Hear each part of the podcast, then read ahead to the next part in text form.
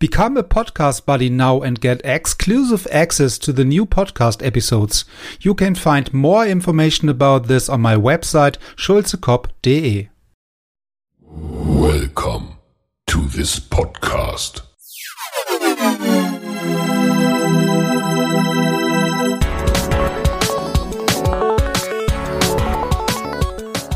Water Polo Expert Talk. Get the insights.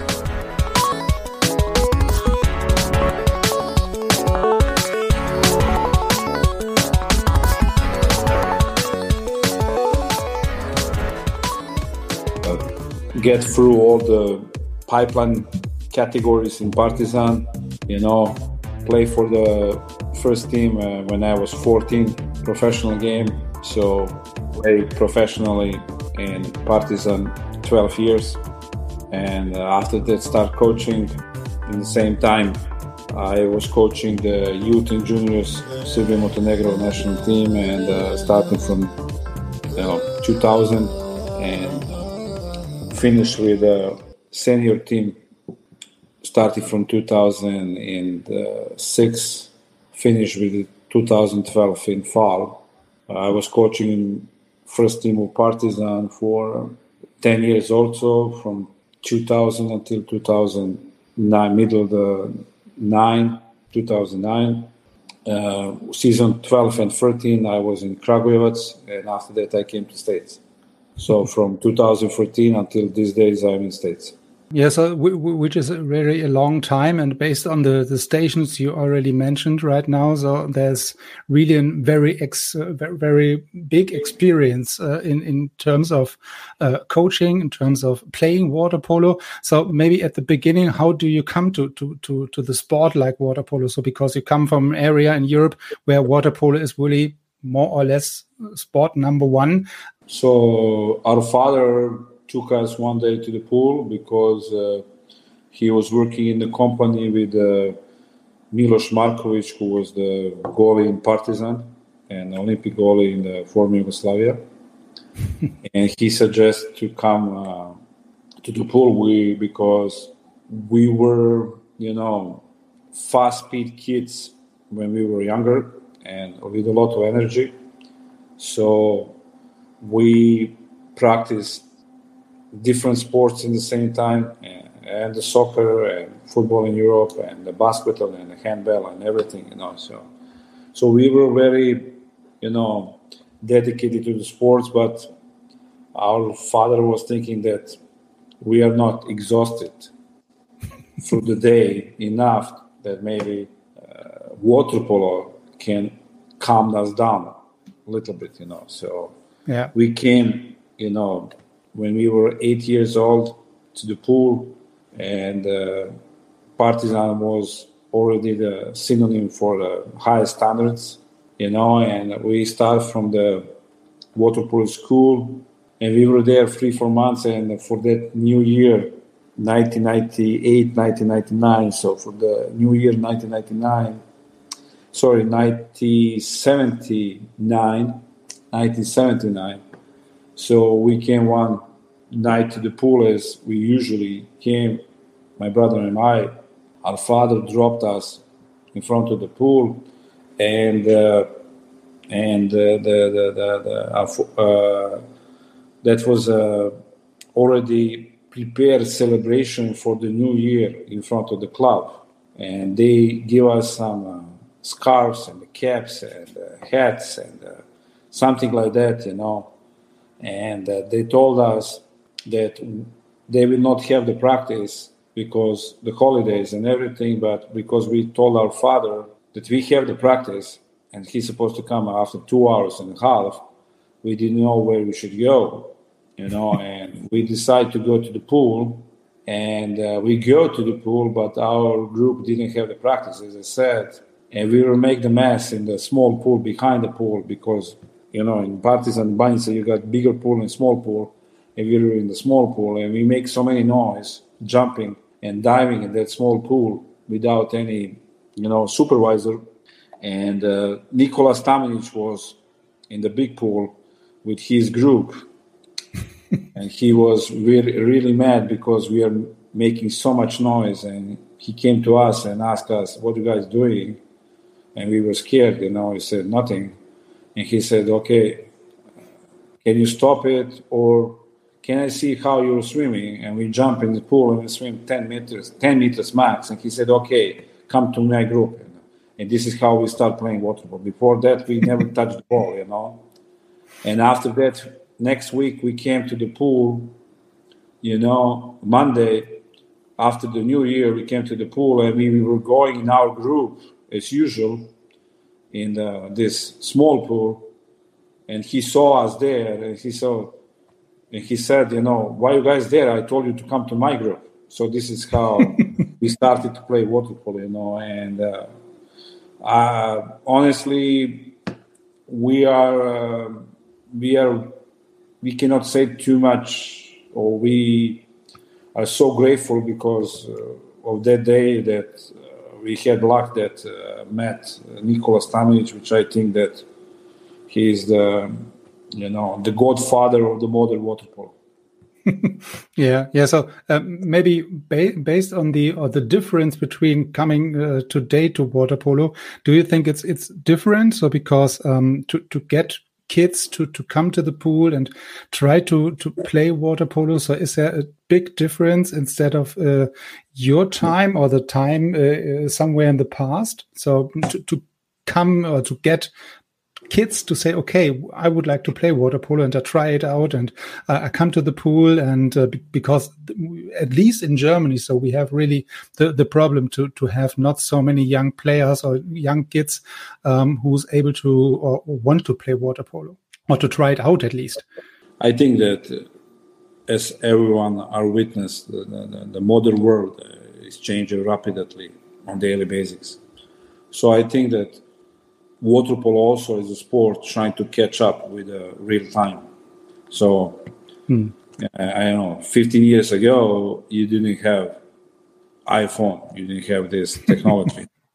yeah. So it's a different way of living, and all the sports try to catch up, as I said, with the with the real time and try to adjust their programs and their approach to the community in the way that they will have a decent number, you know, young kids who will start playing their sports. So I think mm-hmm. that we are in the same group as everyone. So I yeah. think that uh, everything's changed. Uh, we cannot be, uh, and we cannot compare ourselves what happened 15 years or 20 years or 30 years ago, because it's totally different way of living right now. Mm. So yeah. we should not be mad on that.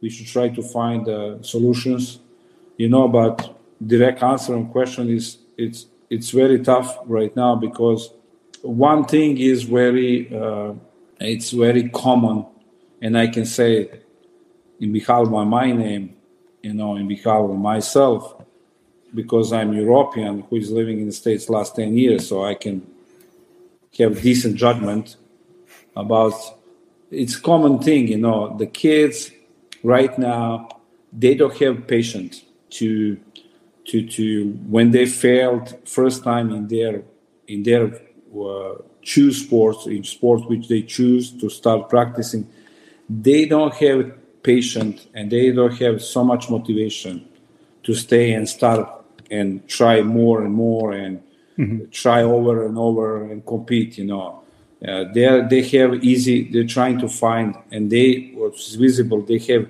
easy exits so if they cannot pass and if they failed in one sport, they are going to another sport, and they are mm-hmm. going another sport. They are moving so fast from one program to another program, and this is, I think that this is right now the signature of our, our time. So there is so many solutions for the kids, you know. Uh, everybody is living so fast, you know, and the kids and the families and everyone if they cannot pass you know this is like mm. you know stock exchange yeah. if you put the money on stock exchange and you're giving the money you're receiving the money and making the money on one stock you will stay in that stock if you're losing the money yeah. on that stock you're moving to another one so basically this is copy paste and unfortunately you know uh, this is what we need to find a solution and a way how we're going to operate in the future in yeah. the states in the states it's uh, it's good thing that uh, its system through the high school and college at least guaranteed some kind of not decent number of the water polo players in the young kids. That's advantage. That's huge advantage comparing the rest of the world, including Europe, from my from my from my view. But the weakness on this one is the, the main goal is just to go and finish the college. Comparing Europe, they want to play Olympics and they want to live from the water polo after they finish uh, the college and get education. So this is the difference, and that's the way it is. Yeah, yeah. So th this is uh, basically also my my uh, opinion or my knowledge uh, based on the previous pod podcast, also with uh, people coming from the US, maybe knowing the different systems. Yeah, you mentioned um, already um, regarding these college uh, things and so on and so forth, and uh, it, it, could be an advantage in, in this case when you are part of the of the college system and it, it's totally different instead of the rest of the world. Yeah so you mentioned. So when you mentioned um, maybe the, the, the, the, your first coach yeah was maybe the, the best you ever had. So are there anything or any items any logic or idea of a game coming to also to to your idea of water polo when you start your career as a coach? So many things maybe. No no no. It's very one simple sentence which I remember from the first because honestly uh, to be coach or to become the coach it was not my idea okay. it was yeah. the idea of Nikola Stamenic Okay, yeah. So this would be also a very interesting question. Yes. If there already the the plan to be a coach after your active career. So when you yes. say th this is not the case, um, yeah, no, that's not. He came to me and uh, and he because we worked together from as i said from when i was nine years old okay he was doing another jobs and everything but always you know in the important years for me as a grow as a person as a player he was around me and around my brother so he helped us a lot. And he helped all this generation was was built in former yugoslavia. Doesn't matter do they belong to croats to the Montenegro or Slovenia or anyone else. So, and I think that his influence was huge, you know, uh, because he who he is, yeah, a lot of people doesn't know about him, but his legacy is not just winning the medals. His legacy is that he changed the water polo in 70%, 80% how was water polo playing, you know, before he stepped in as a coach. Mm-hmm. What that mean? It mean that uh, he changed totally the the approach of the practice, on the schedule of the practice, or the time of the practice, or the the drills. What he put uh, drills on the practice uh, changed the the momentum of the game. You know, and at the same time, he teach the coaches, he teach the players, he teach the community, he teach everyone. So if you go anywhere, ask, you know, the players, hey, I want this with this coach, I want this with this coach, and that's great. But I learn from this one a lot. And mostly I learn from this one, and this is Nikola Stamenic. This is his legacy. So to return back to the to the the question, so he came to me in my last year as a professional player and said, "Hey, what do you think? Why you not start be a coach?" And I said, "Okay, let me think about that. And I came after one week and said, okay, let's try it. Okay. So he said, let's meet tomorrow and the after tomorrow and we can talk. And, uh, and I came and before we start talking at all, I said, you know, Nikola, I know this, I know this, I know this, you know, but I'm not good in this, you know, part of the uh, game or this one i don't understand this one and he told me one which i remember you know. He told me okay stop. You don't know nothing.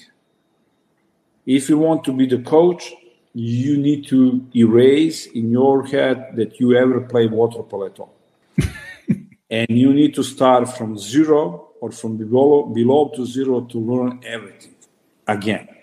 From different perspective not from perspective as a former player. And this is the best advice that I had from someone in my whole coaching career. So, of course, I was ashamed. Of course, I disagree with him, what he told me that moment. I was thinking that I know water polo and everything. But, you know, uh, I was asking so many questions after that sentence and uh, that talk with him, you know, why he said that. And, you know, he knows me for a long period, you know, and he knows that I know some things, you know, for sure, you know, you know, but he, he did, you know, this is the popular, you know, he did uh, reset my brain. You know, like we're doing iPhone and when something, you know, you got problem with iPhone, he said reset, you know or return back to the basic, you know, to the factory settings.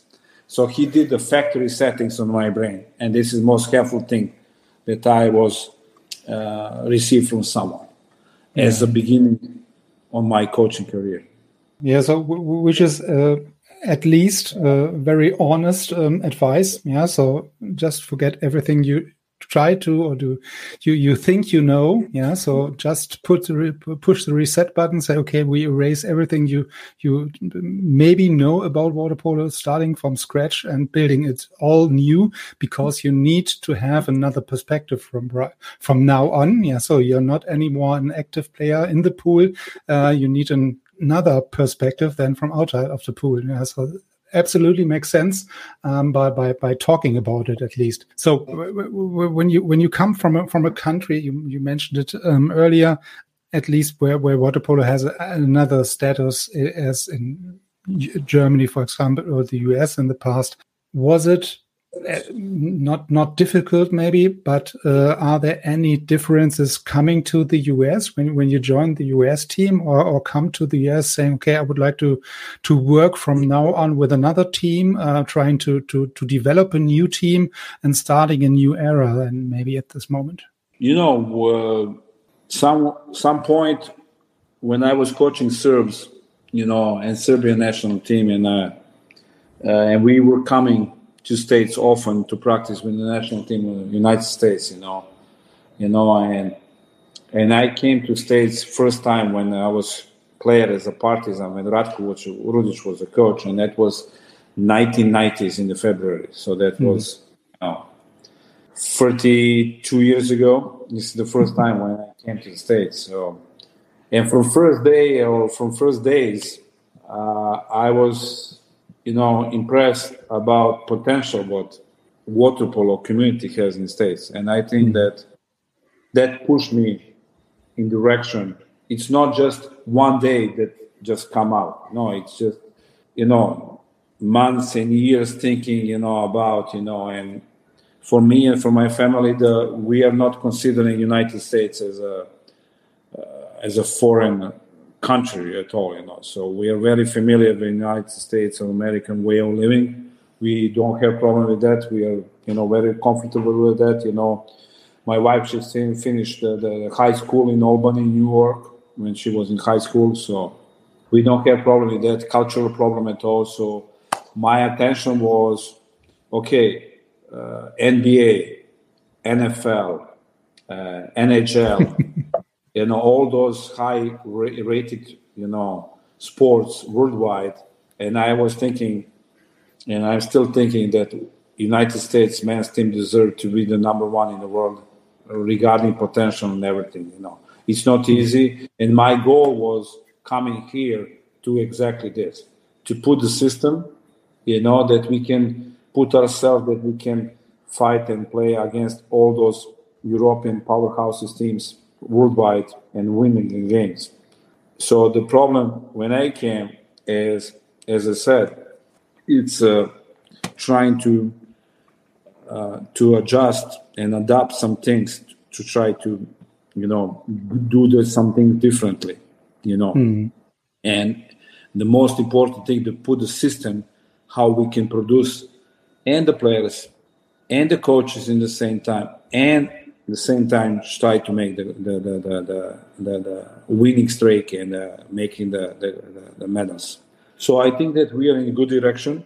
It was was not easy at all. Try to convince the people to, to follow you, to believe you, you know.